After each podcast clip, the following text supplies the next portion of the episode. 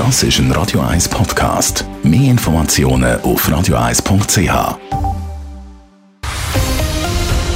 Radio 1 Thema. Rumpelzug oder Schüttelbecher, hat man ihm gesagt, im neuen Doppelstock-Fernverkehrzug von der SBB oder kurz Dosto.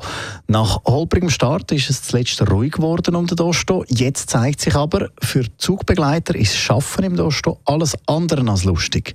Der Dave Burkhardt berichtet. Problem ist die sogenannte Wankkompensation.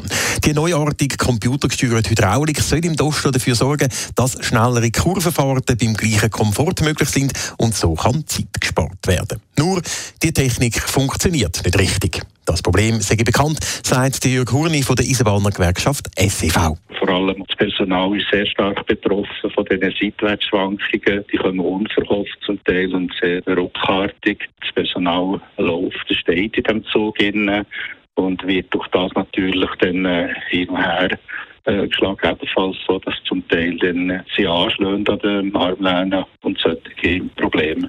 Für Zugbegleiterinnen und Begleiter sei das Schaffen im Dostodrom äußerst unangenehm, berichtet jetzt heute die Sonntagszeitung und schreibt von Personal, wo schon krank geschrieben wurde, sagt wegen. Darum würde jetzt gefordert, dass die Arbeitszeit im Dosto auf zwei Stunden beschränkt werde, heisst es weiter. Nachher sollen die Zugbegleiterinnen und Begleiter auf ein anderes Zugmodell dürfen wechseln. Der Jürg Hurni sagt, er selber hätte keine Kenntnis von dieser Forderung. Klar sage aber, dass im SCV der Gesundheitsschutz vom Personal sehr wichtig sei.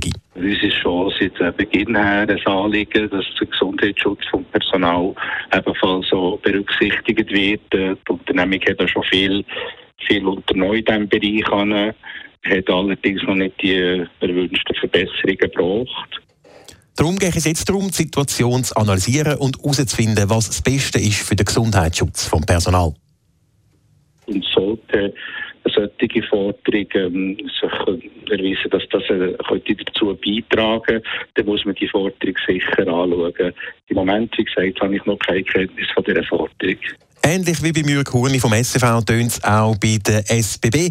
Eine offizielle Forderung nach einer Arbeitszeitbeschränkung im Dosto gibt es bis jetzt noch nicht. Sobald die Sozialpartner aber auf die SBB zukommen, wird dieses Gespräch aufgenommen, wird der SBB-Sprecherin im Artikel zitiert, weil die Gesundheit der Mitarbeitenden sei für die SBB zentral. Dave Burkhardt, Radio 1. Radio 1 Thema. Jederzeit zum Nachlesen als Podcast auf radio1.ch.